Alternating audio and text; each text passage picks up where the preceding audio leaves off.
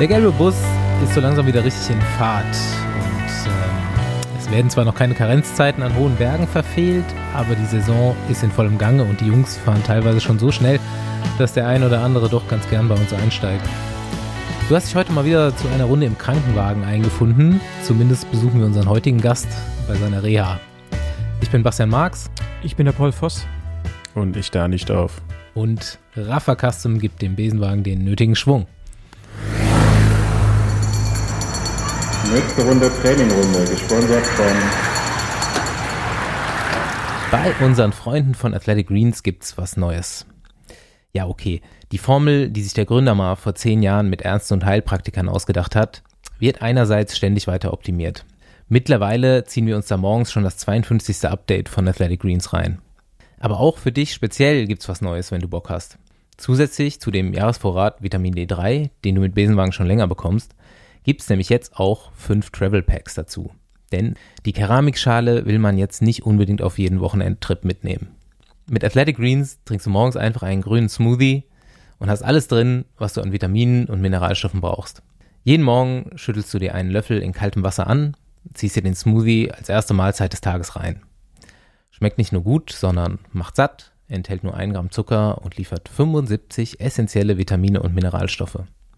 Athletic Greens ist vegan, gluten- und laktosefrei, also musst du dir da keine Sorgen machen. Effekt? Power-Up für deinen Energiehaushalt, Power-Up für deine Regeneration, für deine Darmgesundheit und dein Immunsystem. Und wenn du jetzt Lust bekommen hast, kannst du es dir auch bequem monatlich nach Hause liefern lassen. Tüte leer, neue Tüte steht schon vor der Tür. Es geht einfach, schnell und ohne tausend Supplementpillen einzuwerfen und für Andi, Paul und mich ist das Ganze schon zur Gewohnheit geworden. Also geh einfach auf athleticgreens.com slash Besenwagen und sichere dir das Paket mit dem Jahresvorrat an Vitamin D3 Öl und jetzt den 5 Travel Packs. athleticgreens.com slash Besenwagen for the win.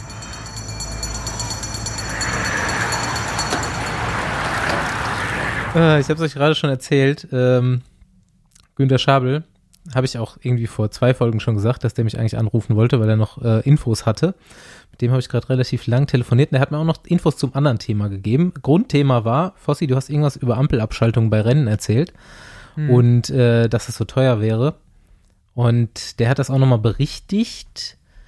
Der meinte so, man darf jetzt gar keine Säcke mehr da drüber hängen, weil es gab vor gar nicht so langer Zeit mal irgendwie so einen Unfall, da war die Fußgängerampel irgendwie nicht abgeschaltet und dann sind Fußgänger bei Grün über die Ampel gegangen und sind vom Radrennen überfahren worden.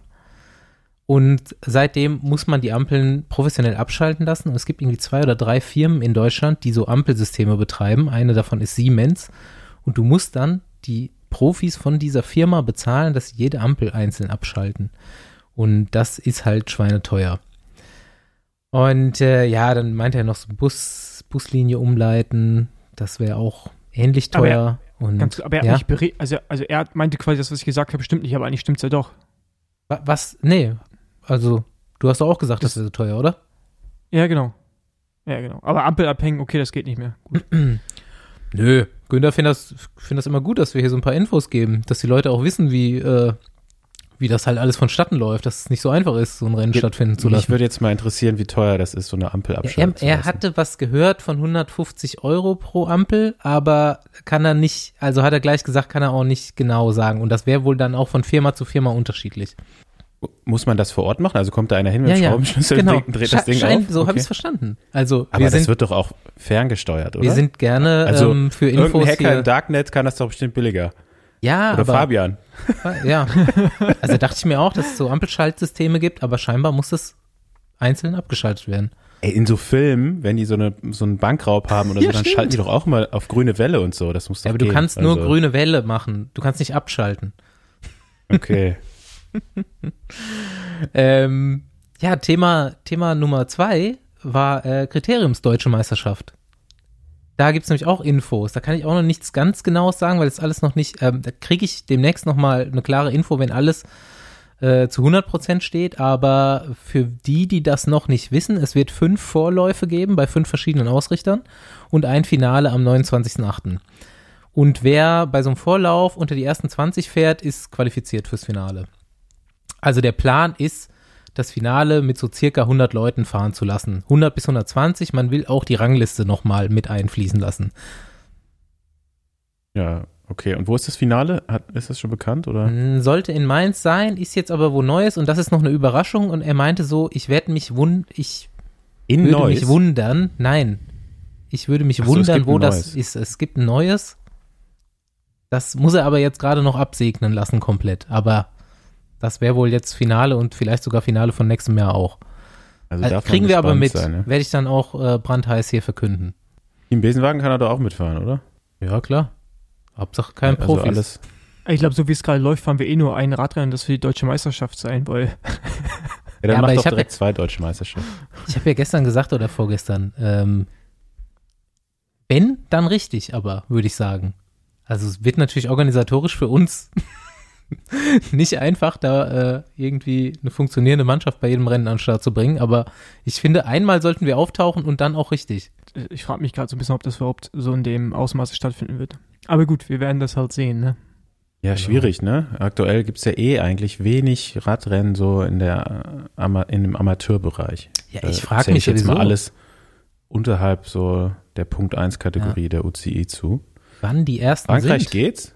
In Frankreich geht's. In Kroatien wird gerade äh, Radrennen gefahren. Oder wurde. Ist schon vorbei. Ähm, ja. Und die ersten Rennen, also bis in den Mai, sind ja schon abgesagt. Also mal gucken, was dann überhaupt für Team Besenwagen dann auch unter anderem möglich sein wird. Ne?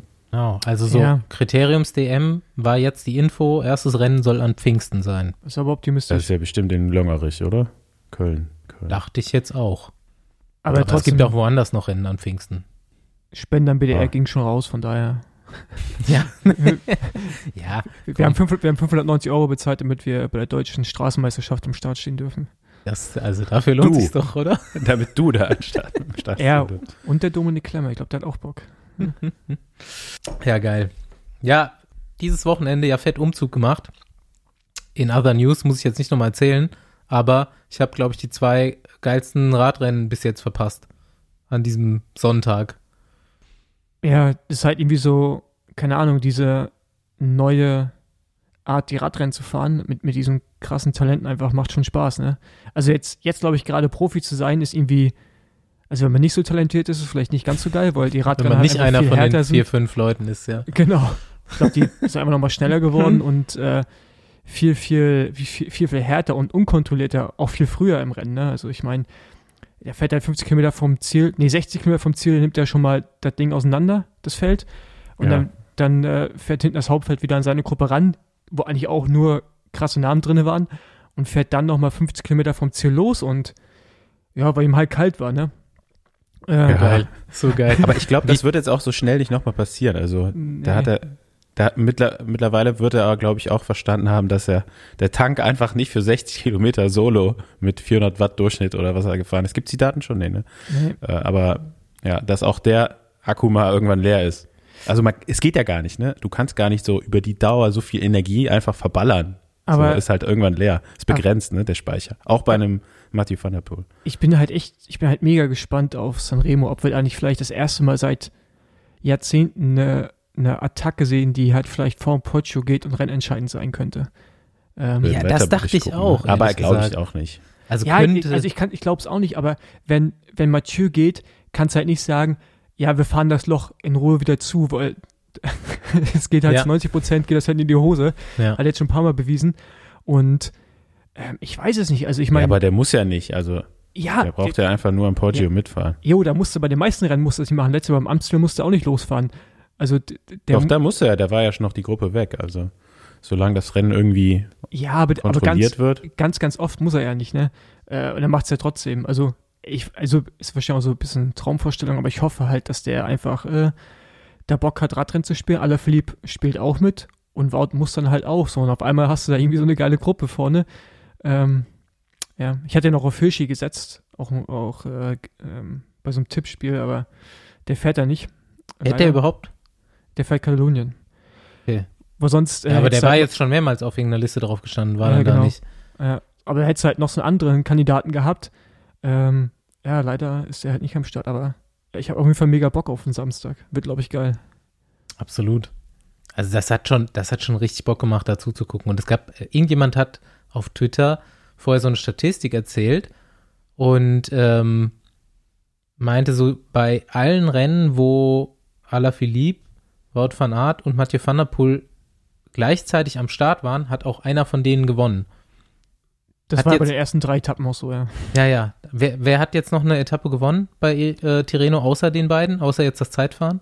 Äh, Mats Pogac, wird Schmidt. Ja. Mats wird Schmidt, Endlich mal. ja, dann, dann Pogacar. Und das war's, glaube ich, sogar, oder? Naja, immerhin ist dieses, äh, diese Strähne jetzt mal Da gab es noch gerissen. andere Sprints. Hat dann irgendein richtiger Sprinter Wie gewonnen? witzig waren einfach Nee, diese, kein richtiger, nur diese so. zwei Fotos von Alaphilippe, wie er, wie er gewinnt und äh, hinter Mathieu van der Poel dann so eine, äh, so eine Edgy Badge Fresse zieht und am nächsten Tag Van der Poel, wie er sich die Arme verschränkt. Im, ich habe es auf jeden Fall gefeiert. probieren sich gerade auf jeden Fall alle so ein bisschen aus, ne? Also die, die, äh, vor allen Dingen eigentlich Van der Poel, ne? Ich meine, der wird halt auch dazu lernen, so ein bisschen mehr Ja. taktisch noch fahren. Also vielleicht wird es auch wieder abnehmen, so diese unvorhergesehenen Sachen. Ich meine, das Wetter bei der Etappe war halt auch, hat da für so ein Stück dazu beigetragen, dass einfach ultra kalt geworden ist, super windig und regnerisch. Also die sind ja eigentlich durch den Sturm gefahren teilweise auch. Und dadurch ist das Rennen halt auch so früh explodiert, ne? Und ähm, ja, aber vielleicht werden die auch im, jetzt im Alter so ein bisschen kontrollierter auch fahren. Aber ähm, ja, Ja, aber solange das, so ist, kann man das auf jeden in Fall zwei, genießen. drei Jahren erreicht, glaube ich. Oder Ja. vielleicht auch nie. Vielleicht. Ja. Ja, Also aber- lang, das aber- ist jetzt aber- auf jeden Fall richtig spielerisch gerade und das macht tierisch Bock zuzugucken einfach. So bei Ja, Wiggins meinten die so, jetzt werden die Rundfahrten gerade gefahren, wie jedes, als wäre jede Etappe ein Klassiker. Ja.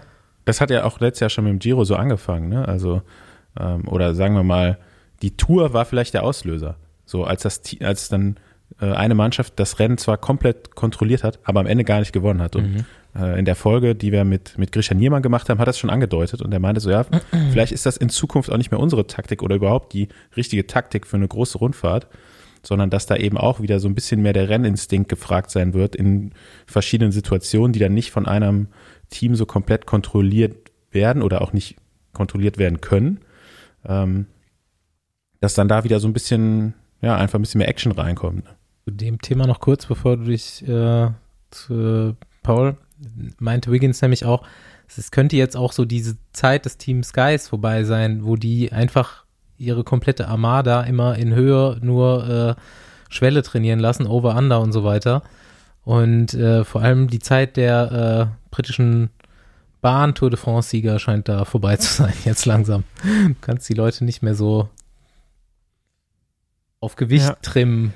Ähm, ich, ich wollte noch mal kurz auf äh, den Punkt von Andi zurückkommen, weil er meinte, dass vielleicht auch in zwei, drei Jahren wieder vorbei ist, aber ich glaube eher, dass durch die Fahrweise von denen jetzt halt die Fahrweise sich im Allgemeinen halt verändert. Also andere Teams werden es übernehmen, andere Rennfahrer werden es übernehmen, die werden besser, die neuen, die hochkommen, die, äh, die werden ja auch nicht schlechter. Ne? Also irgendwie glaube ich schon, dass wir gerade dann so einen Wandel in der ganzen Taktik sehen. Ich meine, ähm, ja, wie du schon sagst, ja, letzter Giro war so der, so der harte Schnitt.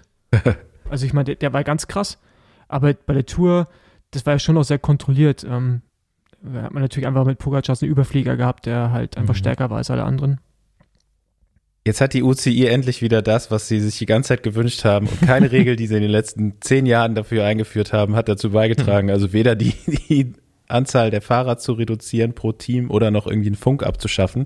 Also ich glaube, Van der Poel, der hört da eh nichts, oder? Wenn er losfährt. Also Dem ist ich alles habe mal mit seinem sein sportlicher Leiter, der war auch mein sportlicher Leiter für ein paar Jahre und äh, den habe ich ja das letzte, ich weiß gar nicht, wann das war, letztes Jahr oder vorletztes Jahr das letzte Mal so beim Rennen nochmal getroffen und dann habe mit ihm so ein bisschen gequatscht und ich so ja und wie ist das so mit Mathieu und er so ja pff, eigentlich fahre ich hier nur noch Auto so, der hört eh nicht auf mich und macht was er will und wenn ich dem sage nee fahr noch nicht, dann äh, he- heißt noch lange nicht, dass er drauf hört. Also Ja, Ja. die versuchen den schon so ein bisschen äh, da zu sensibilisieren, ne? dass der halt nicht so ganz so losprät wie so ein Bekloppter die ganze Zeit.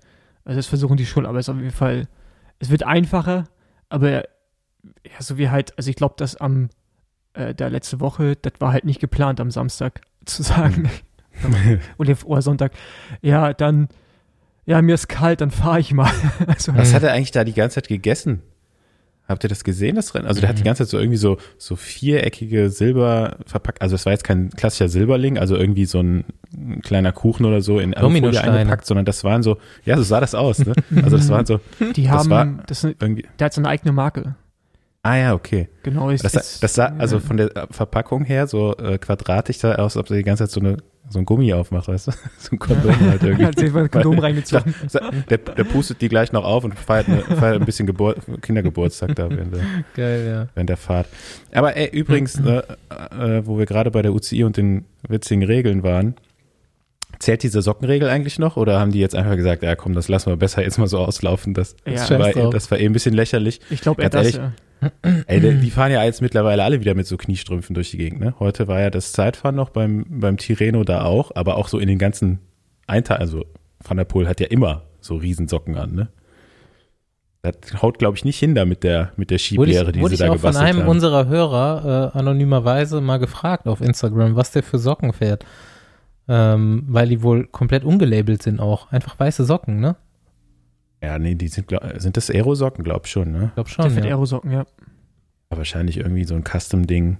Ähm, ich weiß nicht, ob der Hersteller jetzt zum Beispiel von, von dem Team, äh, von der Teambekleidung, ob die Colors. eigene Aerosocken machen. Also das machen dann, ja, also als noch nicht alle Hersteller, die die Socken produziert haben, haben das viele Fahrer schon gemacht, ne, sich dann irgendwie, äh, ich glaube aus Großbritannien kommt ja viel so Aero-Equipment. Äh, auch da gab es einen Hersteller, der die dann irgendwann auf Nachfrage auch dann Mhm. ganz in weiß oder ganz in schwarz gemacht hat.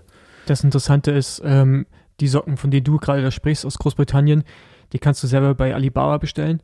Die kosten da halt, die kosten da halt ein Drittel vom gleichen Hersteller. Hast du Ähm, schon gemacht? Ja, wir haben das für LKT, habe ich die damals bestellt mit LKT-Logo und so. Und das waren genau die gleichen Socken wie aus. Bei Alibaba habt ihr das bestellt? Ja. Geil. Ja, da, da findest du ja alle. Also Alibaba Express war das, oder wie heißt das? Doch AliExpress AliExpress. so. Genau. Und da ist der Anbieter und du findest dann so ein bisschen über Kommunikation, findest halt heraus, okay, das ist der Hersteller, der diese Socken aus Großbritannien macht. Da haben wir die bestellt mit LKT-Logo. Ja klar, halt, also produziert werden die halt wahrscheinlich überall, genau. äh, für Mhm. alle irgendwo in der gleichen Fabrik, ist ja mit vielen Sachen so, ne? Also die Ja. ganzen Radklamotten werden ja auch in einer Handvoll Fabriken auf der Welt oder von Produzenten gemacht. Ähm, ja, da kommt also Sitzpolster, ne? Da steht dann halt nur bei dem einen das andere drauf. Dann ist vielleicht ein bisschen anders geformt, aber es gibt jetzt nicht 100 verschiedene Produzenten, die jetzt Radhosen machen oder den, einfach den Stoff für die Hosen oder so, ne? Wie es am Ende zusammengesetzt wird, ist ja dann immer noch ein Unterschied, aber so produziert werden da ganz viele Sachen in Italien noch, in, ich glaube, Taiwan auch, China halt mittlerweile, ne? Also in China und ähm, tatsächlich auch in Tschechien und äh, ein bisschen noch in Belgien, glaube ich. Wenn man mal, kann man auch mal eine, eine Folge nochmal drüber machen. Nee, machen wir nicht. Interessiert keinen. Aber ich habe da, Die machen hab wir da eh mal nicht. so ein bisschen Ähm, ja, dann war Paris-Nizza noch. Und Hauptthema, worüber ich da kurz reden will, was mir ins Auge gestochen ist, ist, habt ihr gesehen, wie Bennett diesen Sprint gewinnt an den STIs?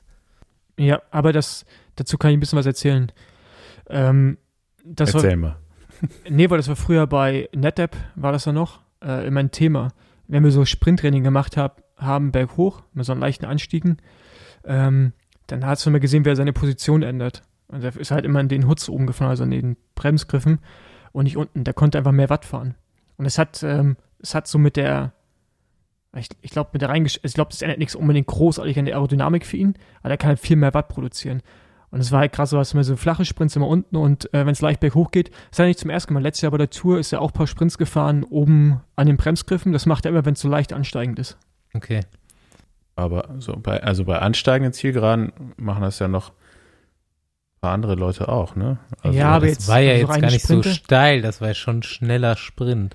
Ja, aber es, ja, es war schon so leicht ansteigend. Aber da macht's, muss man gucken. So alle Sprints, die er fährt, so leicht Ja. ansteigend fährt er immer in den, in den äh, Bremsgriffen, auch schon seit Jahren. Ja.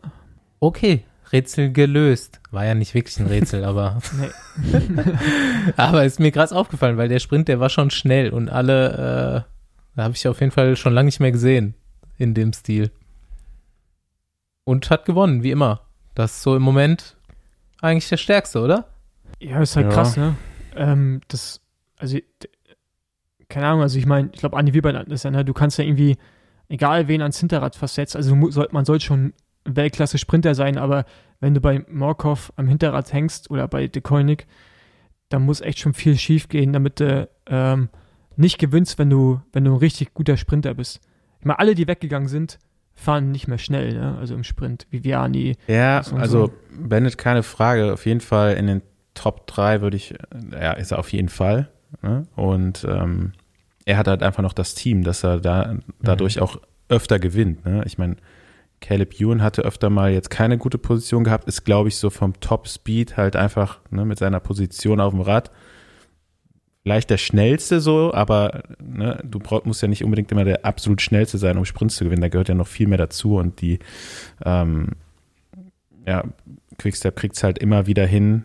Erstmal in, sag ich mal, in acht von zehn Sprints haben sie eine gute Position.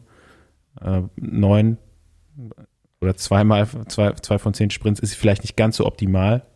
Also, aber die sind fast immer, also die haben fast eine 100 Prozent, zu 100 Prozent sind die fast immer da. Ne? Bei manchen Teams klappt es halt nur so zwei, drei Mal von zehn Mal und dann ist es natürlich umso schwerer zu gewinnen, weil da kannst du ja Statistiken, gibt's da ja, an welcher Position du wann am besten bist.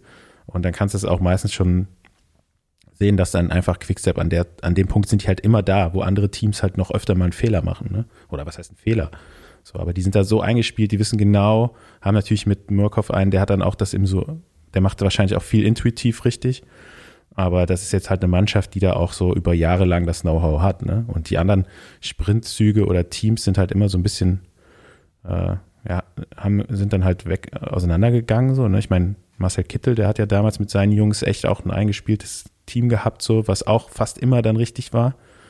Ähm, und, aber bei denen ist das dann halt so, sind ein paar Fahrer weggegangen und dann hat es nicht mehr so gut geklappt und Mhm. Quickstep hat das irgendwie so äh, im Team verinnerlicht, diese, Ja. diese Anfahrerei, ne? Weil die wechseln ja auch super auf die Fahrer durch, so. Also klar, Bennett und Murkoff, die fahren halt jetzt fast immer zusammen, aber so die anderen, die davor sind, das sind ja auch oft, oft einfach mal andere. Und es klappt ja auch für die anderen Sprinter, also es klappt ja auch für Ballerini und so. Ne? Mhm. Das ist schon krass. Aber die eine Etappe, die Case Bowl gew gewonnen hat, das war natürlich auch überragend. Ne? Also da an dem Tag wäre, glaube ich, auch Bennett vom Hinterrad nicht unbedingt vorbeigefahren. Mhm. Der ist auch um die letzte Kurve gefahren wie auf Schienen. Das war echt überragend gemacht. Also, ja. aber der, der zum Beispiel, ne, der kommt halt irgendwie nur, der fährt halt nur einen von zehn Sprints gut Mhm. irgendwie. Und Ja, den hat man noch gar nicht halt so richtig da dabei. unter den Top-Sprintern so ja, einkategorisiert. der hat schon Bums, ne? der hat bei der Tour das Ja. auch schon gezeigt und da hat DSM oder letztes Jahr noch Sunweb hießen sie noch, ja genau. Die haben schon einen richtig guten Job gemacht auch immer, ne? aber ich glaube, der hat so das Timing ist noch nicht so richtig seins. Äh, Also zumindest bei der Tour hat immer irgendwas gefehlt, weil Bums hat er. Ich meine, der Sprint der war ist ja halt krass. dann auch nicht, vielleicht nicht einfach nicht so konstant, ne? Ja. Vielleicht hat, Bennett ist halt auch bergauf jetzt bei Paris-Nister wieder überragend gut gefahren. Also Mhm.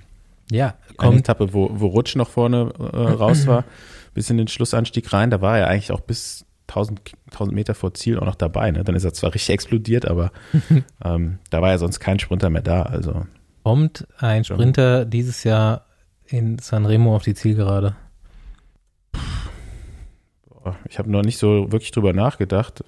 Liegt natürlich immer viel am Wetter, ne? Jedes Jahr die gleiche Aber jetzt Mhm. ist, halt, Geschichte, ne? Hast du Gegenwind am Porsche oder nicht? ist ein bisschen die Frage, Entschuldigung, be- bezeichnest du Van Art und Mathieu van der Poel auch als Sprinter? Nee. so. Dann äh, das ist immer so. Ja.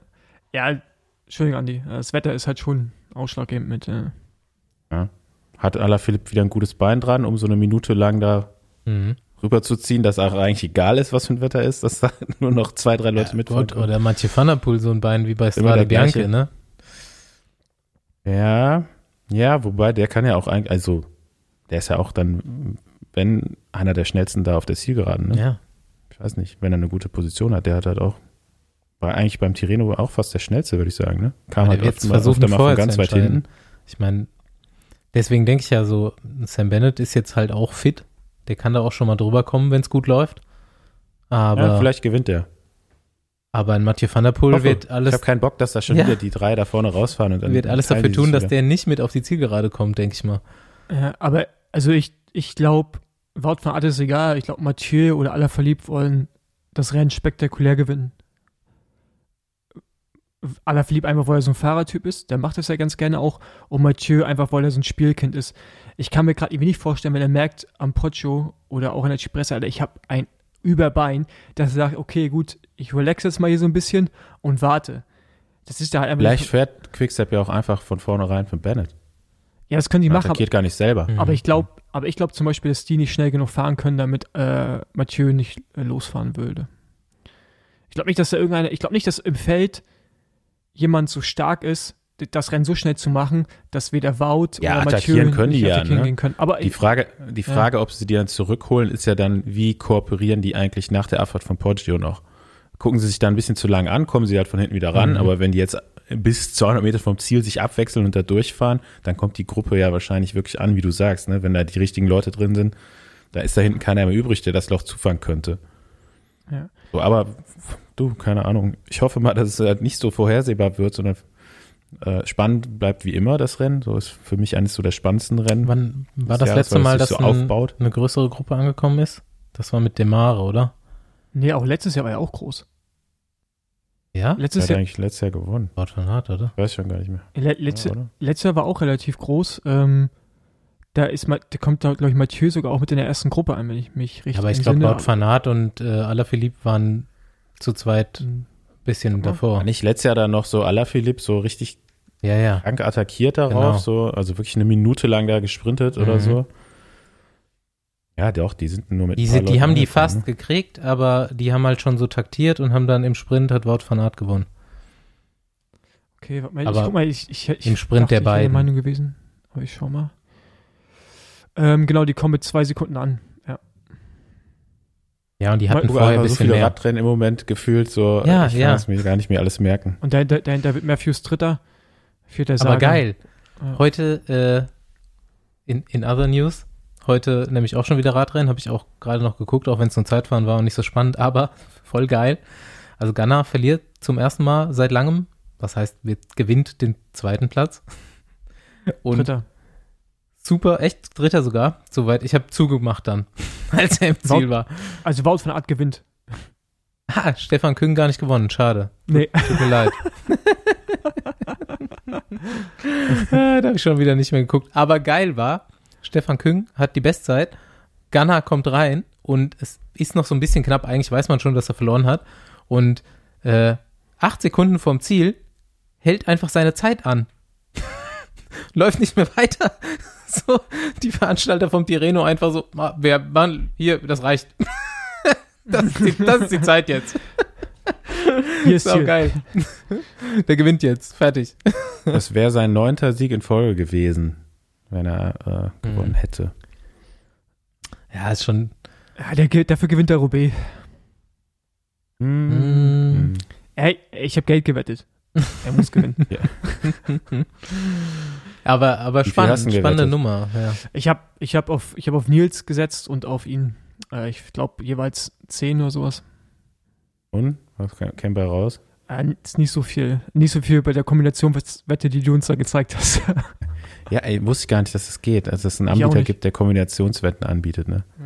Da hat einer gew gewettet, irgendwie, dass bei Paris-Nizza Pogacar gewinnt, was jetzt auch nicht so, nee, umgekehrt. Bei Tirreno Pogacar und bei Paris-Nizza Van der Poel, glaube ich, ne? nee, Aber die- die Etappe. Nee, aber die ja, äh, ich, ich, blick, ich blick schon gar nicht mehr durch. Ich weiß nicht mehr, was er der andere, Roglic und Pogacar hat er genau, der andere Slowene, Ne? ja, genau.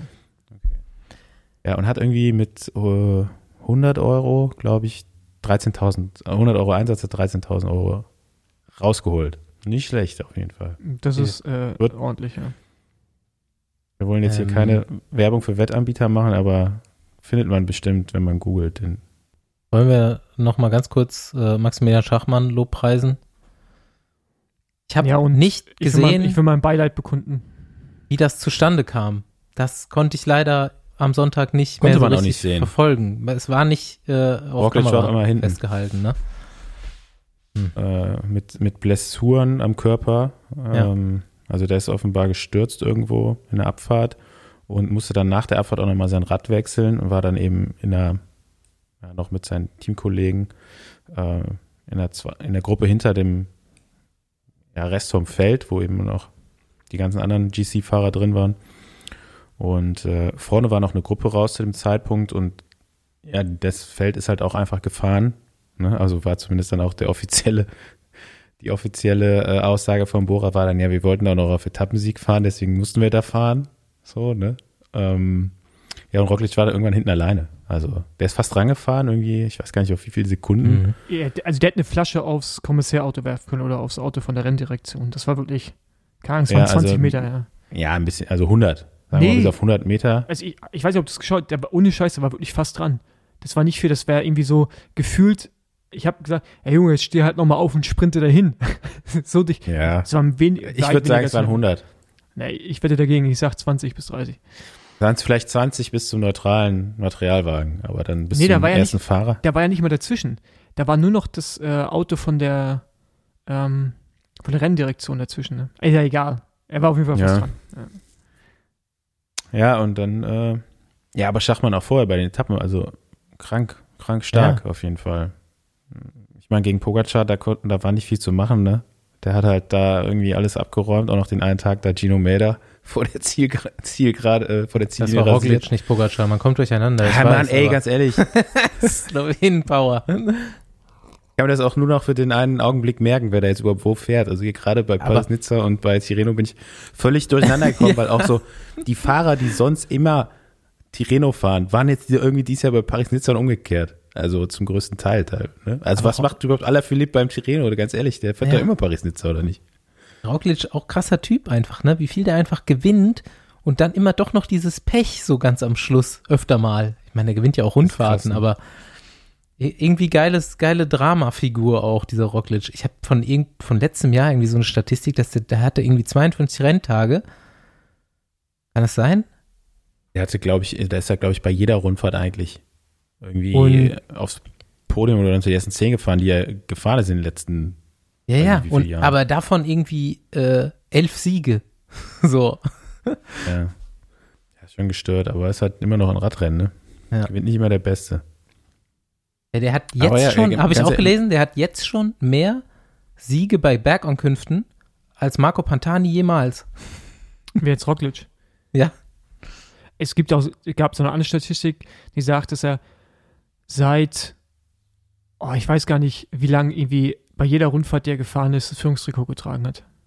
Mhm. Ich glaube, es gab keine Rundfahrt, die er gefahren ist, wo er nicht das Führungstrikot getragen hat. Seit, keine Ahnung, wie viele Jahren? Zweieinhalb Jahren oder so. Ja, krasser Typ und muss noch die Tour de France gewinnen, wird er sich denken. Ja, wenn er weiter so viel Glück hat, dann wird das nichts. Dann kann er auch Ja. gut sein. Dann passiert immer irgendwas. Willst du noch was sagen dazu, Andi?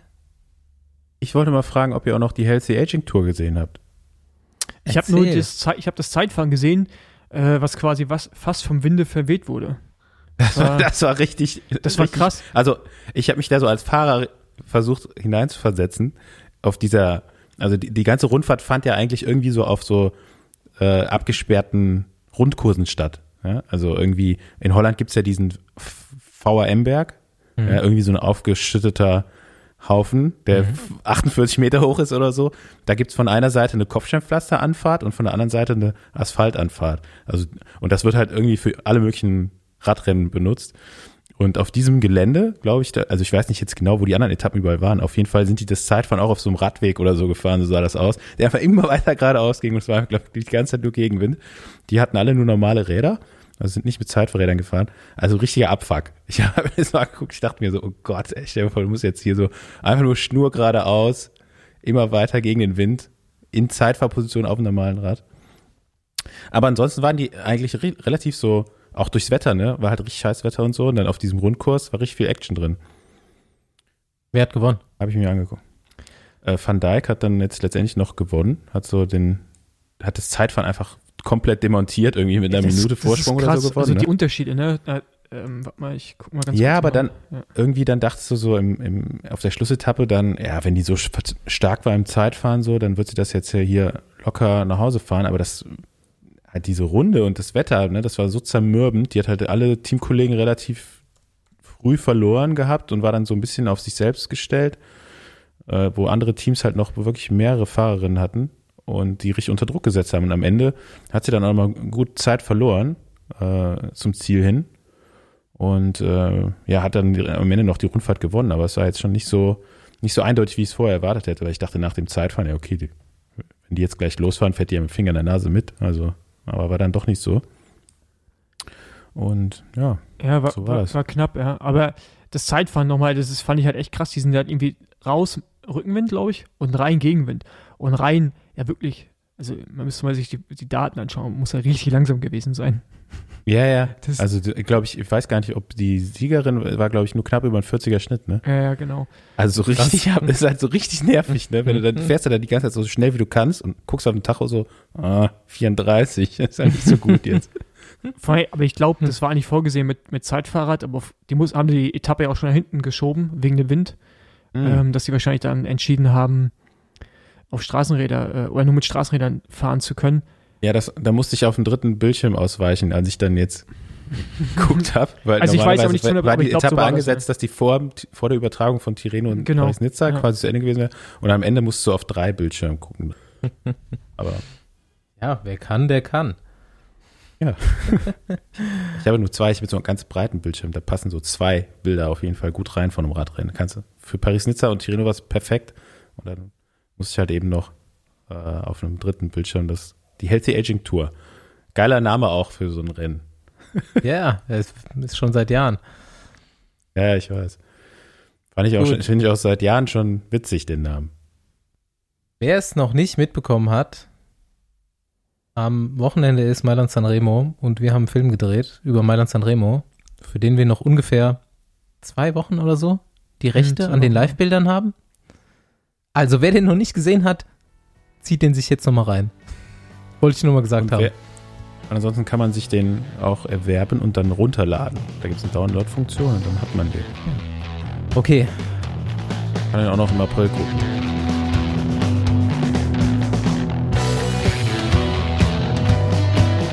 Jo, angekommen an der Reha, wie schon ähm, vorher gesagt. Und wer so ein bisschen Hirn hat, der wird schon sich gedacht haben, zu wem wir gefahren sind. Ich bin sehr froh, dass wir heute Florian Stork hier begrüßen können, der zwar einerseits diese Saison so eine kleine Break Breakthrough-Performance, das kann man nochmal üben, das Wort, hatte, aber leider kurz danach auch so ein Breakthrough im Knochenbereich.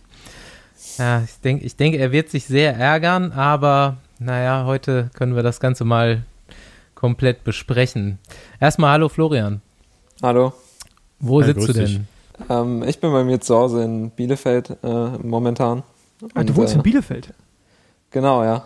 Oh, dann hast du ja, hast du ja die Klemmes, äh, eventuell als Trainingspartner.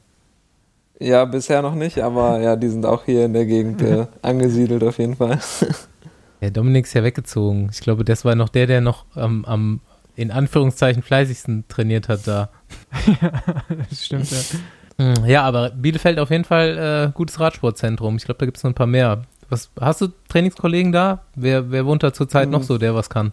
Ja, ein paar. Also ähm, Julian Hellmann wohnt hier in der Nähe, ähm, in Osnabrück. Der ist äh, immer noch aktiv für äh, dieses Embrace the World Mhm. Team und äh, war ja auch relativ äh, erfolgreich noch in den letzten Jahren in den äh, kleineren Rennen da in Afrika und Co.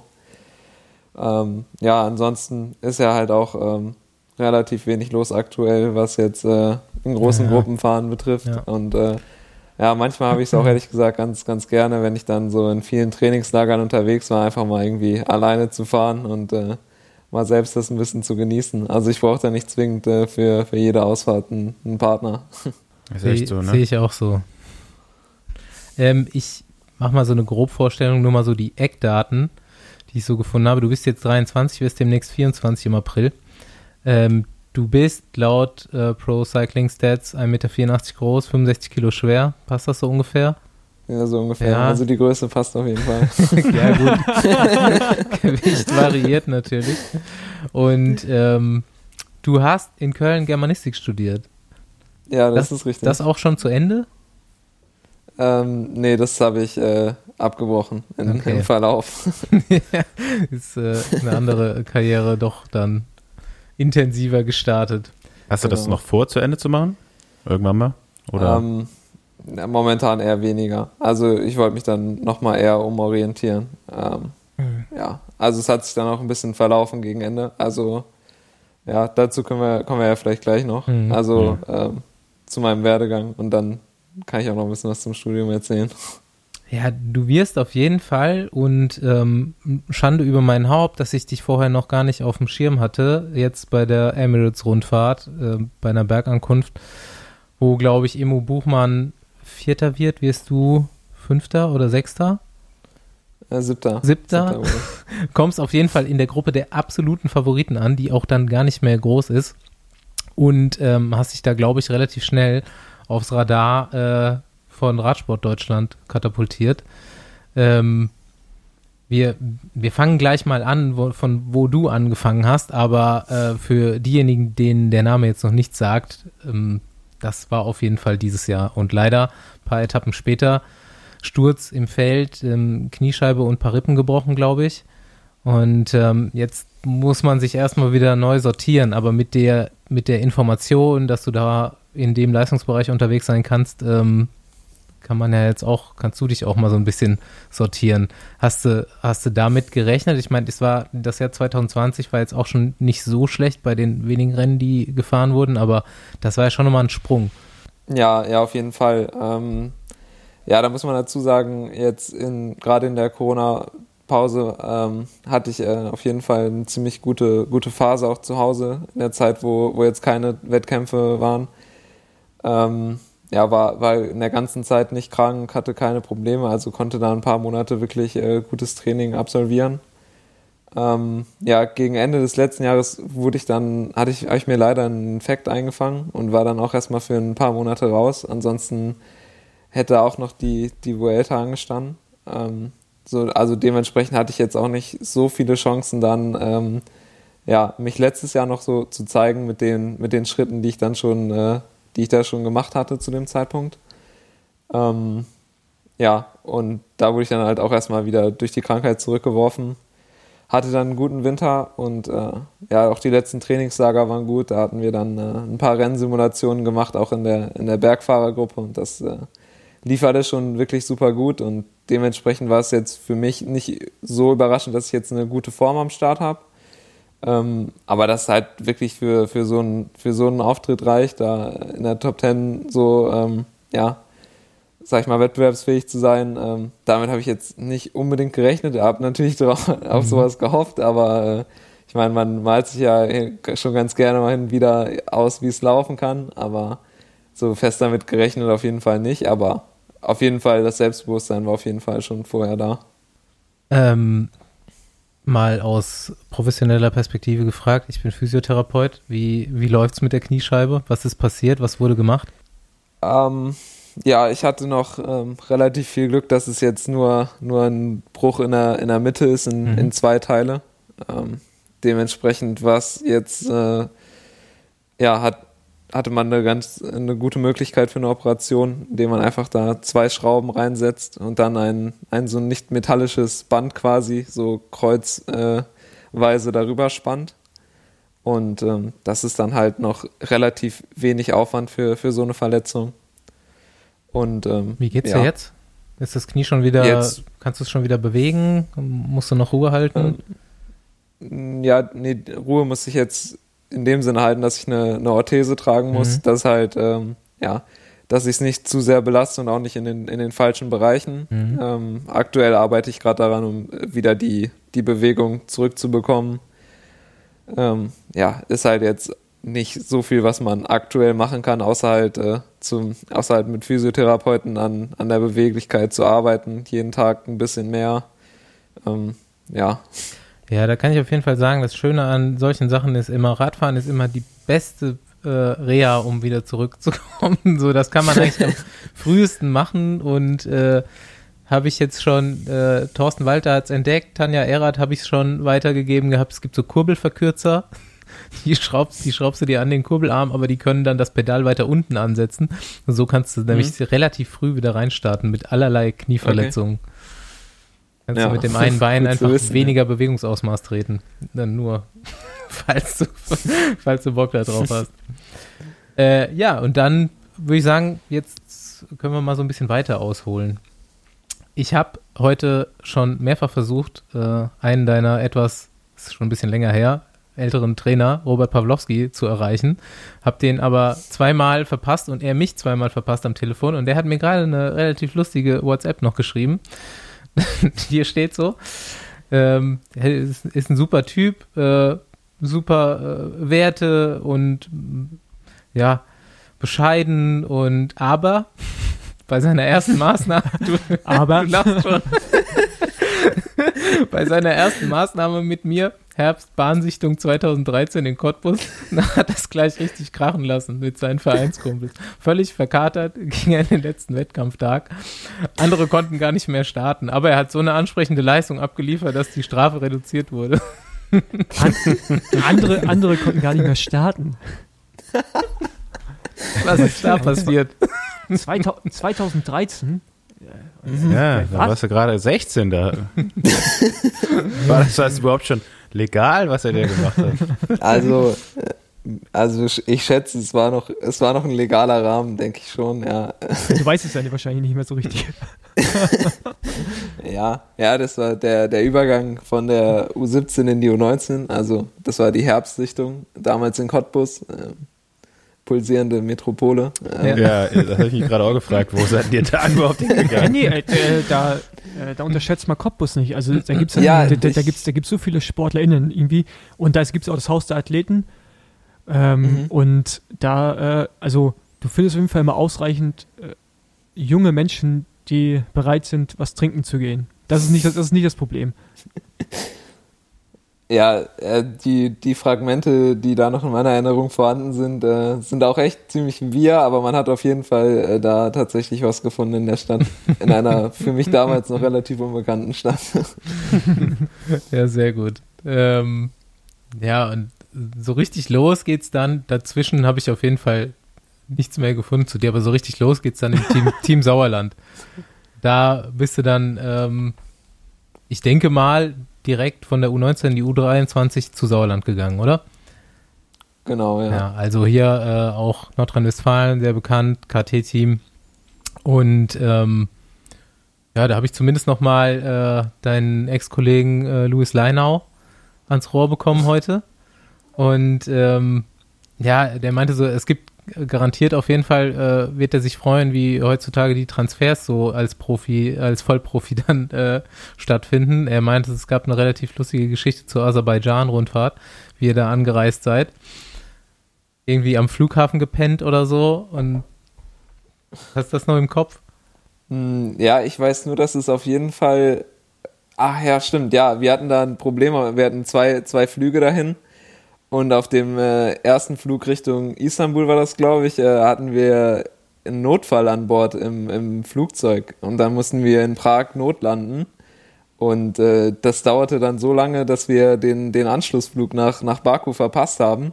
Und dann sind wir da mehr oder weniger in Istanbul gestrandet. Ähm, und haben dann da eine halbe Nacht am Flughafen verbracht und sind dann irgendwann in den Morgenstunden in Baku angekommen. Ähm, also quasi die, die Nacht mehr oder weniger vor dem Rennen äh, durchgemacht und dann, äh, ja, ging es da halt los. Aber da hast du ja Erfahrung, dann hast du mit noch ansprechende Leistungen bringen. Nacht, Nacht durchmachen und noch ansprechende Leistungen bringen.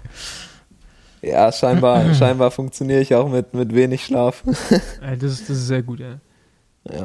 Ja, ja, also immer, ähm, wenn man sich jetzt überlegt, über was für, für Reisetage man sich manchmal jetzt im Profileben so beschwert, dann Mhm. äh, ist es auf jeden Fall gut, mal daran zurückzudenken. Ähm, ja. Ja, geil. Ja, anscheinend bist du auch dieses erste Jahr bei Sauerland. Hast du da noch äh, Erfahrung? Lief das so, bist du schon so gute Ergebnisse gefahren? Lief das so gut, dass du direkt da bei Sunweb auf dem Radar warst? Oder kam das über einen anderen Kontakt zustande? Mm, Ja, es war jetzt nicht so, nicht so über, ein überragendes Jahr. Also ich meine mich zu erinnern, dass ich in der, in der Bundesliga damals ähm, ganz okay mitgefahren bin, irgendwie in der Gesamtwertung Top 10 und irgendwie Nachwuchstrikot. Ähm, ja, aber hauptsächlich war dann halt die, die deutsche Meisterschaft im Zeitfahren in dem Jahr äh, der ausschlaggebende Faktor, weshalb dann auch Sunweb auf mich aufmerksam wurde. Da wurde ich damals äh, Fünfter im, im ersten Jahr U23. Ähm, dadurch Damn. kam dann der Kontakt zustande. Ähm, ja, aber ansonsten war es jetzt keine besonders äh, gute Saison. Äh, halt eine solide Saison für einen Erstjährigen, aber halt auch, äh, ja, zu dem Zeitpunkt war das, war das Rennprogramm jetzt auch noch nicht so ähm, umfangreich. War dann auch oft, dass ich dann ziemliche Lücken im Rennprogramm hatte und dann Rundstrecke gefahren bin. Und ja, also war dann halt auch eher so ein mehr oder weniger Übergangsjahr im Nachhinein. Und wer hat, ähm, wer hat dich damals gesichtet? Also wer kam da auf dich zu? Das Team dann direkt oder irgendwie? Ein, ein sportlicher Leiter hat mich dann, äh, hat mich dann kontaktiert. Weil ich, also weil ich finde es interessant, dass man halt dann jemand, der Fünfter bei der Einzelzeitmeisterschaft wird, was auf jeden Fall ein gutes Ergebnis ist, aber Ja. jetzt international weiß ich nicht, ähm, wie viel da Ja. schon da ging. Ähm, finde ich interessant. Ich meine, es zeigt natürlich Nee. auch, dass Sunweb da auf jeden Fall äh, oftmals ein gutes Näschen hat, ne? Oder jetzt DSM, ja. Ja, ähm, ja, ich schätze auch, ja, also Robert Pawlowski hat mich da auch äh, ins Gespräch gebracht mir dann halt, ähm, ja, den Kontakt mehr oder weniger auch äh, vermittelt oder dem Team meine, meine Kontaktdaten gegeben. Und dann, ja, wurde ich von einem sportlichen Leiter kontaktiert und dann haben wir da äh, ein Treffen ausgemacht und haben uns dann zusammengesetzt und da habe ich äh, scheinbar auch einen, einen ganz soliden Eindruck äh, hinterlassen. Ja, aber das, das Witzige an der Sache ist, dass ich als bis zu dem Zeitpunkt noch ohne, ohne Wattdaten gefahren bin. Mhm. Und ähm, ja, dann hatte ich eigentlich keine, keine Wattdaten, die ich denen hätte vorlegen können. Und also haben sie in dem Sinne halt so die Katze im Sack verpflichtet. Ja, nice. Also heutzutage ist ja schon, schon ein bisschen komisch. Also halt, äh, dass, dass man sich, dass man jetzt, äh, wenn man Fahrer scoutet und sagt, ja, schick mir mal die Wattdaten zu und dann, ja, ich fahre noch ohne Wattmesser, ist ja nicht so häufig. Wie lang war Ja, Robert dein Trainer? Also von ab, Ähm. ab 13 da oder bis zu Sunweb dann quasi? Ja, von, von der U19 Mhm. bis, bis Sunweb, genau. Ja, das ist tatsächlich so. Ich hätte jetzt gedacht, okay, Zeitfahren war es ja schon immer gut, auch bei den Junioren. Und dann so direkt im ersten Jahr vorne damit reinfahren bei den deutschen Meisterschaften. So, in Deutschland hatten wir eigentlich immer relativ gute Jungs, so, was das Einzelzeitfahren angeht. Äh, und dann hätte ich jetzt gedacht, okay, dann waren wahrscheinlich die, die Leistungsdaten, die Robert da hatte von dir, so gut, dass er dich direkt weiterempfohlen hat, aber anscheinend, äh, weiß ich nicht, vielleicht hat so gute Pulswerte oder mit wie hast du da überhaupt damals noch trainiert? Also. Ja, Ja, richtig, ja, halt entspannt nach Puls, ne? Okay, also tatsächlich noch so wirklich klassisch mit Pulsmesser trainiert. ja. Genau, ja.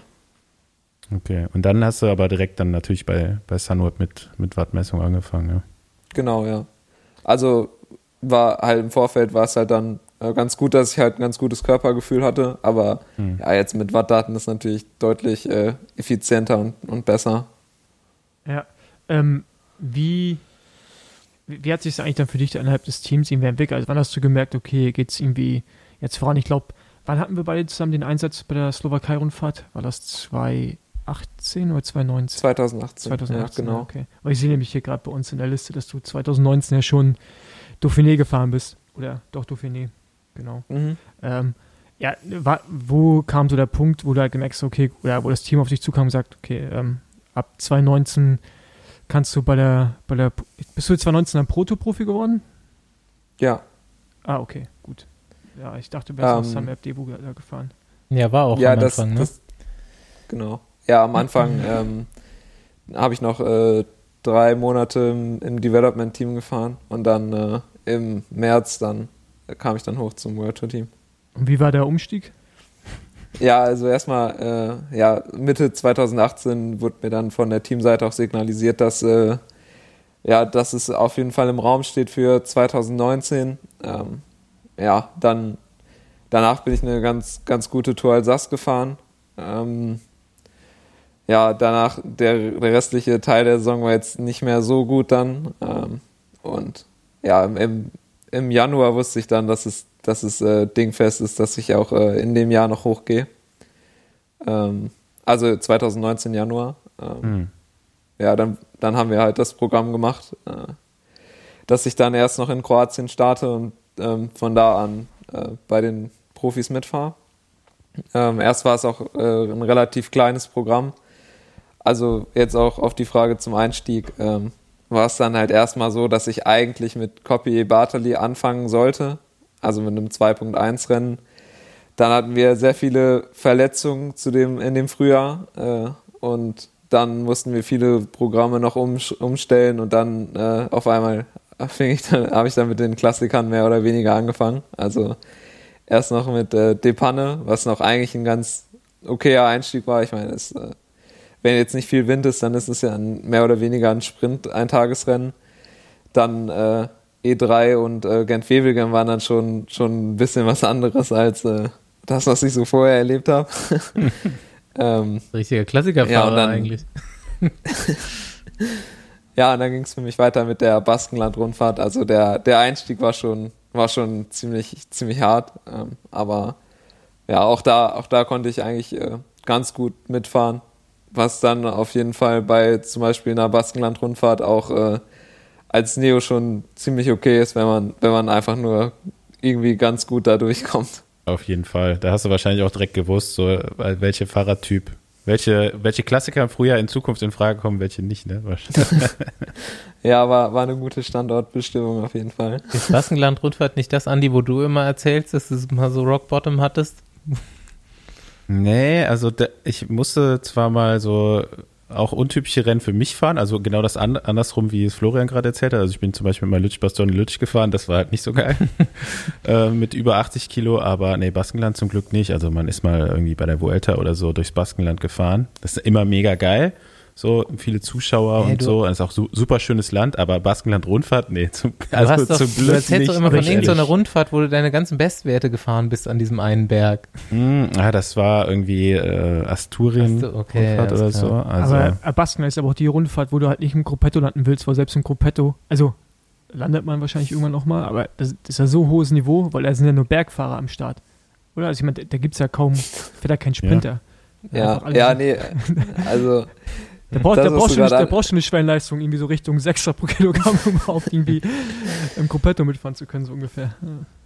Ja, ja, da habe ich mich auch, äh, ja, da habe ich es dann auch irgendwann so gemerkt, äh, dass es ja schon so ein Starterfeld ist, wo wirklich nur Leute sind, die, die in irgendeiner Form gut am Berg sind.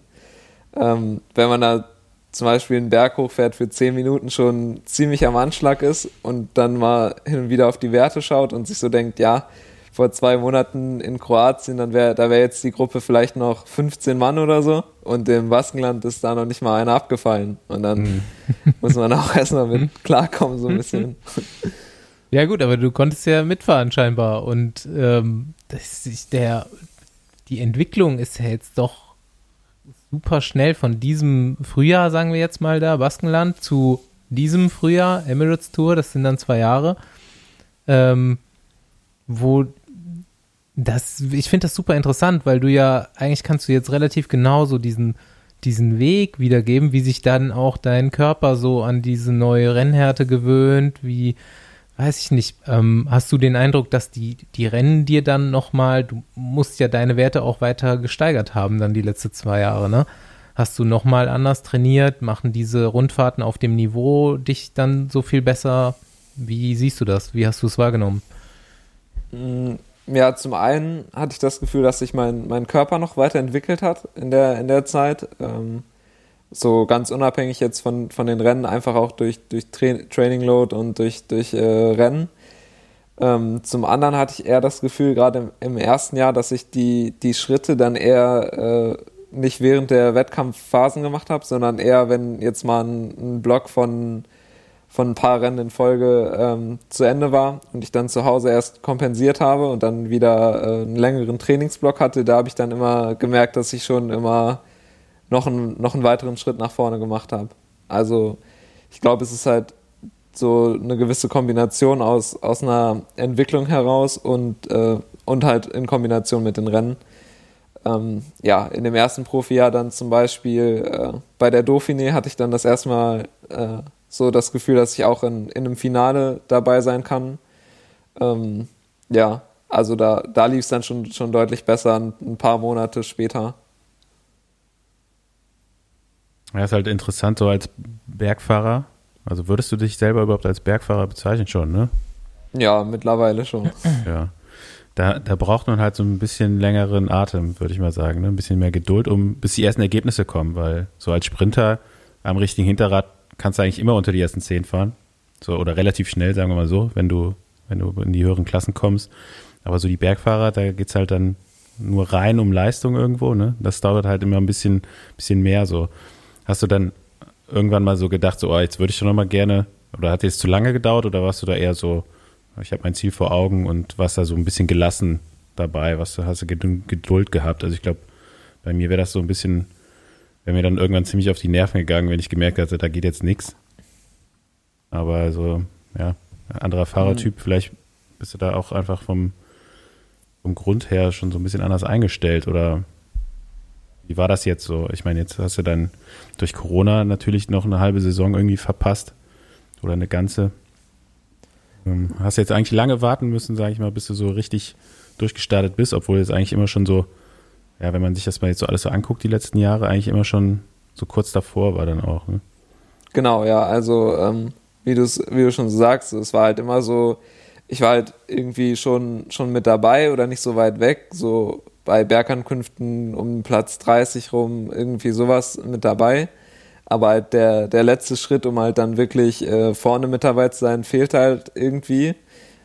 Ähm, so, so wirklich das, ein Problem damit hatte ich eigentlich nicht, wenn ich nur auf mich selbst schaue, weil für mich, also früher hat man es ja schon häufig gesehen, dass äh, gerade junge, jüngere Bergfahrer oder äh, Klassementfahrer halt dann erst ein paar Jahre brauchen. Zum Beispiel ähm, von, von Theo hat man jetzt, ähm, der hat ja auch erstmal ein paar Jahre wirklich äh, kontinuierlich ein paar Schritte gemacht, bis er dann halt ähm, Giro-Sieg mitgefahren ist. Zumindest sah es jetzt von außen so aus, dass er jetzt nicht äh, yeah. Ja, jetzt so eingeschlagen ist. Und äh, ja, das, das hatte ich dann eher so, wenn ich dann mal mir, wenn man jetzt so die ganzen, sag ich mal, Wunderkinder im Radsport sieht, die dann halt relativ problemlos dann schon in der ersten Saison mitfahren oder halt schon Rennen gewinnen können, dann kann, dann hat man schon manchmal das Gefühl, dass man, dass man sich so denkt, ja, also dass man ein bisschen ungeduldig wird, sage ich mal. Ähm, aber wenn ich jetzt nur auf mich und meinen, meinen Prozess mehr oder weniger schaue, ähm, war ich da eigentlich schon immer relativ geduldig, weil ich auch eher für mich selbst die, die Schritte gesehen habe und auch äh, dran geglaubt habe, dass ich es auch äh, im Endeffekt dann auch schaffen kann, wenn ich einfach daran jetzt festhalte und einfach dran, weiter dran arbeite. Ja, du hattest ja auch dann eigentlich schon immer so ein gutes Vertrauen auch vom Team, ne? Also bist ja jetzt schon ja, seit 2017, äh, nee, 2017 bist du, doch, doch 2017 ja. erst Jahr ja. bei bei der, bei der Organisation. Und ähm, ja, dann haben die, hast du auch immer so das Gefühl gehabt, dass die hinter dir stehen oder weil ich meine, im Radsport hast du auch oft nur so kurze Verträge, ne? So ein Jahr oder zwei Jahre. Ich weiß nicht, wie, wie das bei dir dann gelaufen ist, ob man da auch schon frühzeitig gesagt hat, ja, wir planen so die nächsten vier Jahre vielleicht mal mit dir. Das ist dann auch, glaube ich, ganz wichtig, ne, für so ein, eben dann nicht nur so für sich selbst, okay, du guckst so auf deine Leistungsdaten, ja, okay, ich sehe, bei mir geht was, aber dass du brauchst ja dann auch irgendwo so das Vertrauen vom Team, um dir da nicht so einen Stress zu machen, ne? weil es ist ja oft so im Radsport, dass du dann irgendwann in diesen Leistungsdruck reinkommst, äh, Ergebnisse abzuliefern. Ne? Ja, genau. Also ja, das Vertrauen habe ich schon schon gespürt. Also ich hatte jetzt nicht äh, nicht äh, übertrieben lang, lange Verträge jetzt mit mit meinem Team. Es war dann eher so, dass ich jetzt fürs fürs erste Jahr damals äh, nur einen Einjahresvertrag bekommen habe, was wahrscheinlich auch mit, mit den fehlenden Wattdaten zu tun hat. Also ich meine, kann ich ja dann auch nachvollziehen. Also ist ja dann die eine faire Chance im Endeffekt. ähm, aber auch dann in dem Jahr äh, hat man dann schon zum Beispiel gesehen, dass ich dann bei den schwereren Rennen von, von, den, von den jungen Fahrern im Development-Team schon ziemlich gute Ansätze gezeigt habe und dann kam das Team auch relativ schnell auf mich zu, um, um halt das nächste Jahr schon, schon fix zu machen.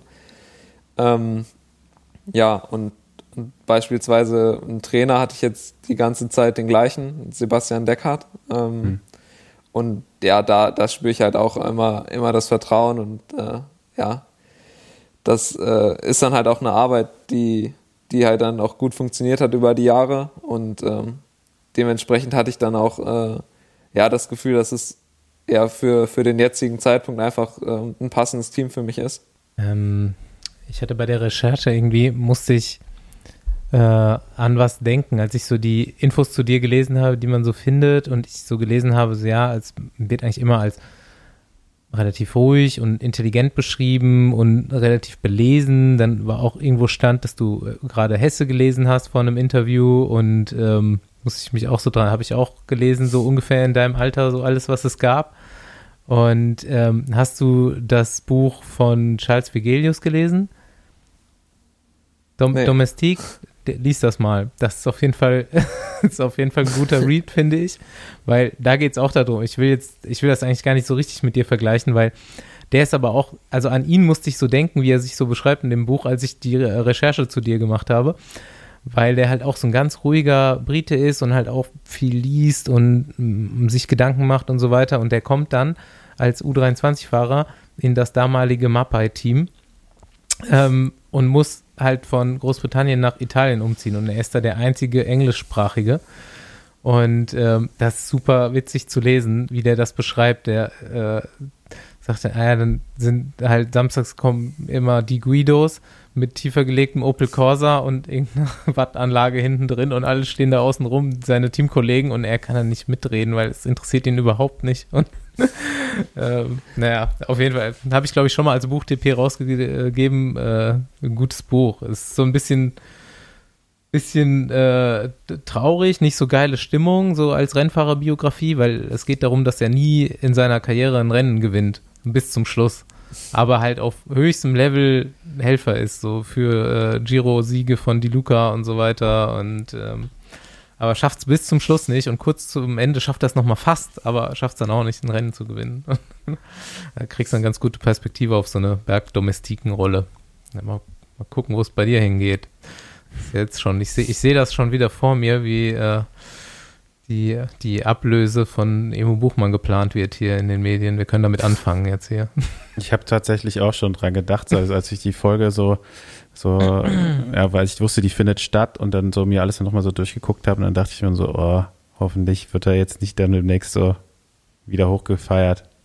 Also vielleicht, ja, hoffentlich schon. Ne? Ja, also aber erstmal erstmal die Ergebnisse dafür und dann, aber ist halt so in Deutschland, ne? Irgendwie immer, äh, wenn mal einer, einer wieder in Frage käme Mhm. für, für ein Pur, Tour, Podium oder Sieg, dann äh, was halt immer so gehypt und der Rest geht halt leider so ein bisschen unter. Ich glaube, die richtigen Aber, Leute haben es ähm, noch nicht mitgekriegt, was da in Emiraten passiert ist. Aber ich glaube ich glaub auch, dass sie, dass ihr ein ganz gutes Presseoffice habt, was äh, unnötige Anfragen wahrscheinlich Ja. ganz gut abwehrt. Von daher,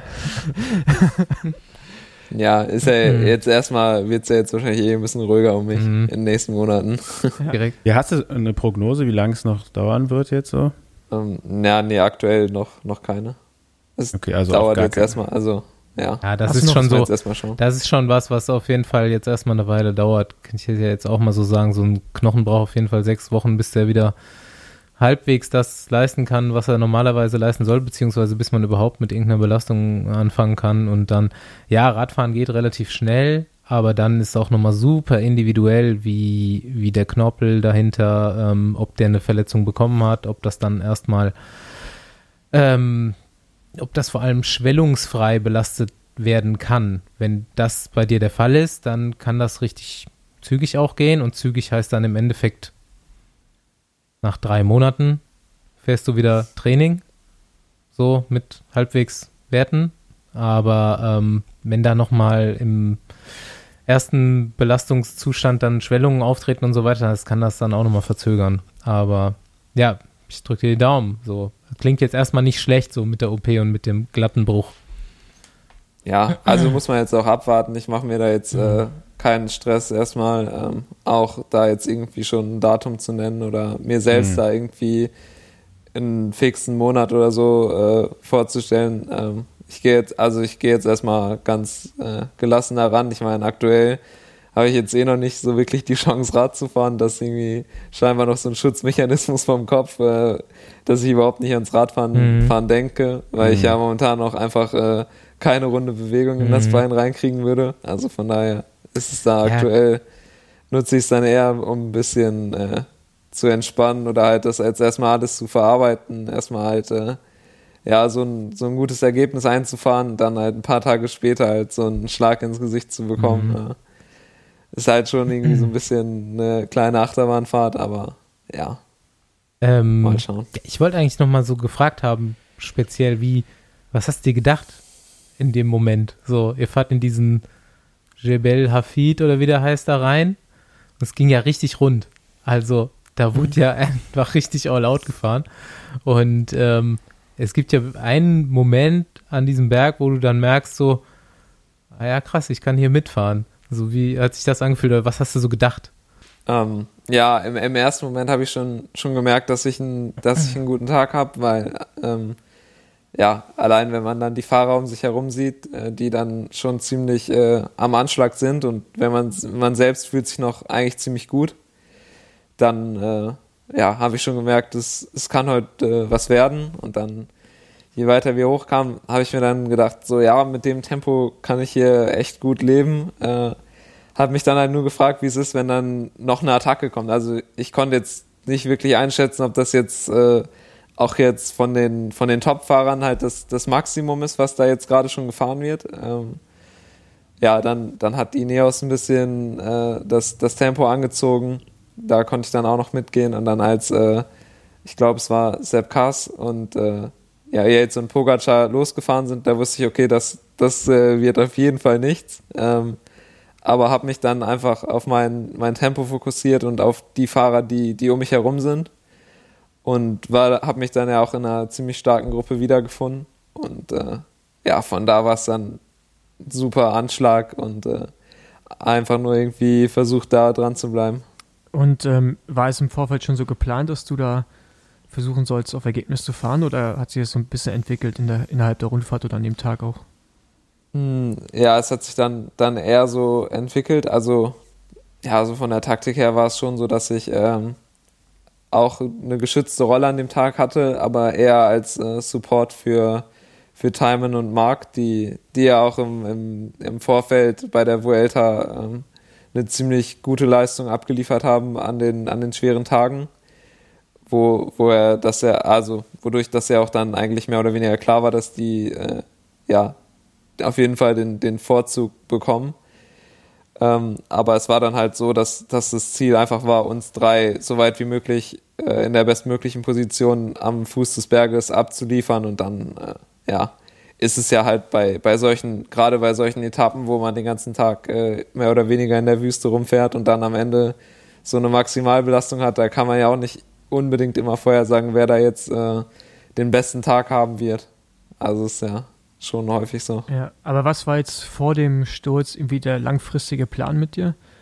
Ähm, also ich meine, keine Ahnung, äh, Grand Tour Debüt, ähm, vielleicht auch irgendwo in irgendeine Rolle reinwachsen, mehr Verantwortung übernehmen oder war es eigentlich alles noch so ein bisschen offen? Ich meine, du meintest ja, dass ihr die Trainings reingefahren habt und du anscheinend da ja auch schon gut unterwegs warst.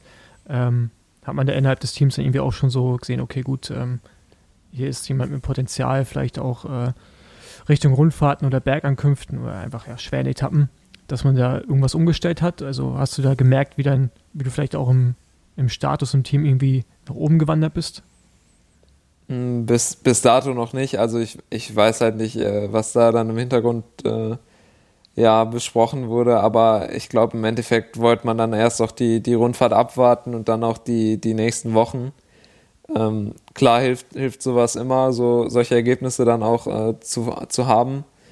Ähm, aber jetzt im Grunde hat sich dann ja ein paar Tage später leider eh erstmal erledigt. Ähm, aber ich bin auf jeden Fall, Fall gespannt, was da jetzt äh, in der Zukunft noch so passiert. Ist wahrscheinlich auch beruhigend, dass du Vertrag für nächstes Jahr hast.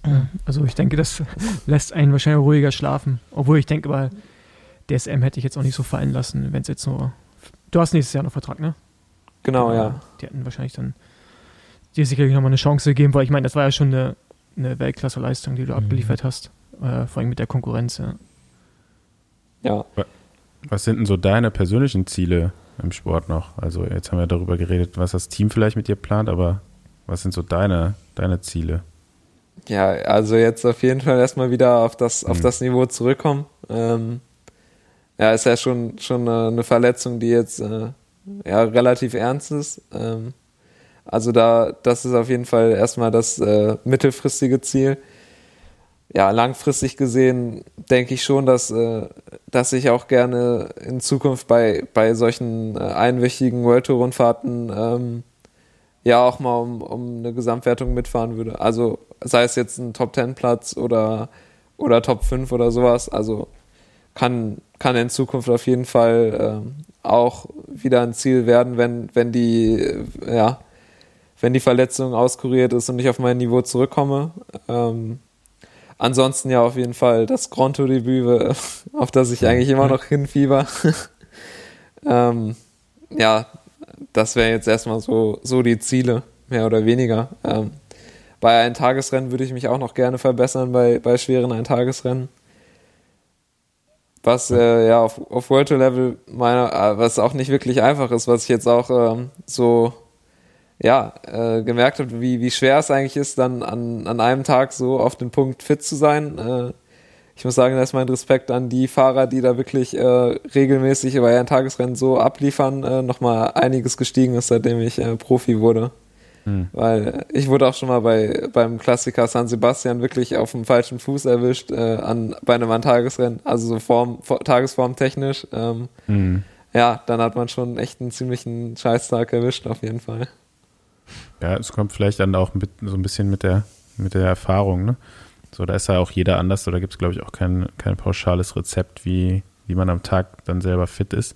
Vor allem, wenn du eher auch so ja, das noch nie so richtig gehabt hast, ne? wenn du immer so durch die Rundfahrten gegangen bist. Ähm, aber was sind denn so deine, deine Lieblingsrennen, die du bis jetzt, oder was bist du jetzt auch schon eigentlich alles mal gefahren, bis auf die Grand Tours? So, welche Rennen ähm, sind denn das so, die du dann vielleicht irgendwann mal dann richtig gut fahren willst, weil es einfach so deine Lieblingsrennen sind? Hm, ja, letztes Jahr bin ich das erste Mal ähm, die Lombardei-Rundfahrt gefahren. Und also das, das Rennen ist einfach ein Rennen, was mir auch ziemlich äh, Spaß gemacht hat. Also es ist einfach auch äh, super schwer und äh, hat halt auch äh, ja als Monument auch ein, ein gewisses Standing. Ähm, das ist auf jeden Fall ein Rennen, was ich sehr gerne mag. Ähm, ja, im Nachwuchsbereich äh, bin ich auch Lüttich-Bastogne-Lüttich äh, in der U23 gefahren. Fand ich eigentlich auch auf jeden Fall ähm, ein super cooles Rennen, weil ja, gerade auch in der U23 kam ich eher besser damit zurecht, wenn es jetzt mal so ein, so ein Rennen mit vielen Anstiegen war, vielen äh, nicht ganz so langen Anstiegen. Auch so ein bisschen unübersichtliche Rennsituationen, ähm, zum Beispiel wie bei so einer Tour de Bretagne oder sowas, wo dann halt, wo es halt immer hoch, runter, rechts, links geht. Damit äh, kam ich früher auch immer gut zurecht. Ähm, also mag ich eigentlich auch. Ich lache nur, weil das genau die Rennen sind, die ich am meisten hasse oder gehasst habe. Äh, ja, immer rauf und runter. Schön, Lütsch-Bastogne. Super. Ja, Lütsch-Bastogne wird auf jeden Fall nichts dieses Jahr. Lombardei könnte klappen, wenn es gut läuft. Ja, ist halt die Frage, ob es so viel Spaß ja, ja. macht, wenn man dann gerade ja. äh, so eine halb gute Form hat. ja, vielleicht manchmal gibt es so eine Pause auch nochmal einen richtigen Kick. Was, ähm, was machst du denn jetzt, um die Maschine so halbwegs am Laufen zu halten? Okay. Ja, aktuell noch relativ wenig, weil ich ja auch äh, gebrochene Rippen ah, hatte, die ja, auch erstmal fallen ja. mussten. Ähm, Kannst nicht mal Oberkörper trainieren. Ne? Ich habe das, hab das zwar mitbekommen, aber dass dich so zerhauen hat, auch noch Rippen und alles. Das ist Was ja ist passiert? Erzähl Ich, ich konnte es auch kaum glauben. ja, okay, Entschuldigung, erzähl, weil also, also momentan kannst du noch gar nichts machen. Einfach nur rumliegen. Und nicht, ja, und nicht zu viel lachen, weil das tut ja auch weh, oder? Bei gebrochenen Rippen. Ja, ist, äh, also es ist erstaunlich schmerzfrei für, gut, für mich. Ne? Also eigentlich sagt man ja, Rippen tun verdammt weh. Mhm. Ähm, hat sich jetzt mittlerweile schon echt gut gelegt. Also ist ja jetzt auch schon äh, zweieinhalb Wochen her. Ähm, aber ja, muss man, muss ich jetzt auch erstmal schauen, was, was dann demnächst möglich wird, aber vermutlich auch eher was für den Oberkörper als für die Beine. Schön Klimmzüge. Bisschen aufpumpen. Ja. Er ist ein bisschen Zickzacklinie gefahren. Zickzacklinie. Irgendein Problem hat er, kein mechanisches Problem. Dein körperlich, physiologisches Problem. Zu wenig Benzin im Tank. Er hat einen Hungerast. Äh, hast du den schlimmsten Hungerast? Außer, außer als du 16 warst und betrunken auf die Radrennbahn in Korpus gegangen bist und dann wahrscheinlich irgendwann. Äh da kriegt man keinen Hungerast. Ah. Nee, also nicht Speicher voll. Also nicht Speicher voll vom Abend vorher. Nee, da hatte ich nur verdammt starke Kopfschmerzen nach dem Rennen. Wie lange bist du eigentlich noch Bahn gefahren? Ähm, hat aufgehört mit dem Übergang in die U23. Okay. Aber also, würdest du sagen, dass es dir geschadet hat? Nee, auf keinen Fall. Also war eigentlich auch, ähm, hat mir auch echt immer viel Spaß gemacht. Und ähm, ja, im Punktefahren war ich auch gar nicht äh, so schlecht tatsächlich. Also das war auch die Disziplin, die mich da vor der, vor der Strafe gerettet hat. ja.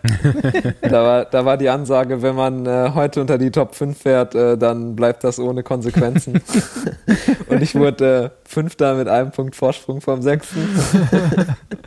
Das war doch berechnet. Hm? Das war berechnet. aber ich musste tatsächlich einen Rundengewinn dafür fahren, also es war auch hart erarbeitet. Wenn es nur das ist, ne? ja. Okay, schlimmster Hungerast? Boah. Also ich habe jetzt keine, keine Story, wo ich wirklich irgendwo noch einen, irgendeinen Apfelbaum oder so äh, bestiegen habe, um mir da Äpfel zu klauen. Nicht mal im Training.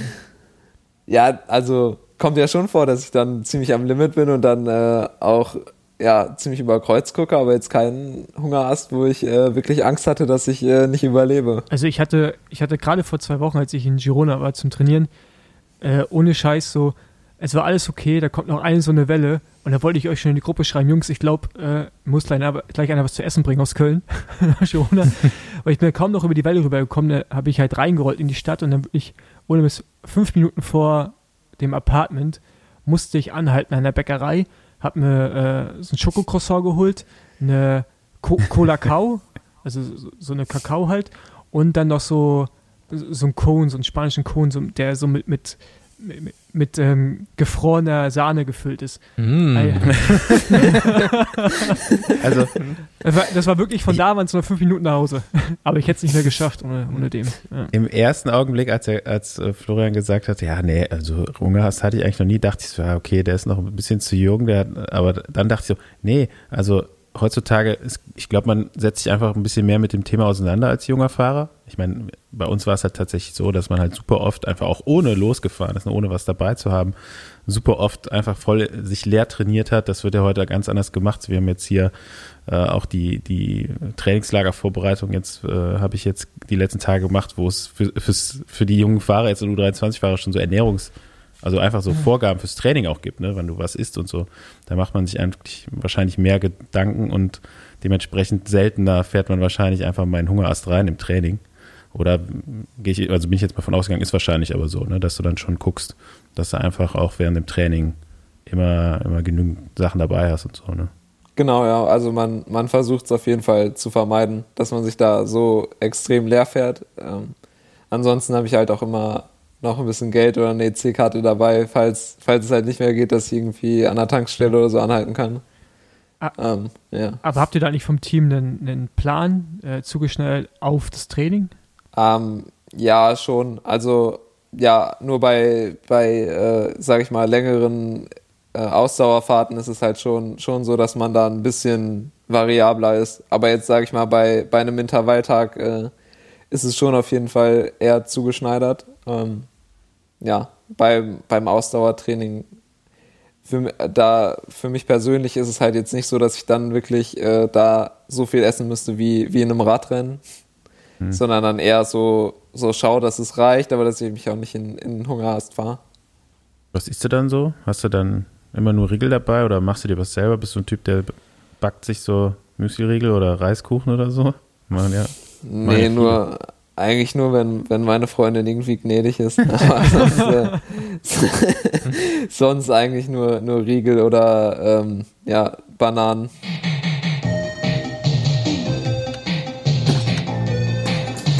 Bingo! Fahrer-Bingo! Wer ist der, ja, über wen freust du dich am meisten im Fahrerfeld, wenn er neben dir fährt oder wenn du ihn triffst oder wie auch immer? Und warum? ist, äh, ist eigentlich schwierig, eine schwierige Frage so. Also gerade ähm, weil so als junger Fahrer ist ja, hat man meistens noch nicht so ein großes Netzwerk im Feld. Das ist jetzt äh, meistens, also es ist jetzt nicht unbedingt ein Fahrer aus einem aus einem anderen Team, aber aus dem eigenen Team auf jeden Fall äh, Max Kanter. Da ähm, ja, wir sind schon viele Rennen zusammengefahren und dann hat man auf jeden Fall immer immer wen zum zum Reden, auch wenn es äh, gerade ziemlich langweilig ist. Hm. Kannst auch äh, noch alte Teamkollegen sagen, so von der äh, U19-Sichtung damals vielleicht.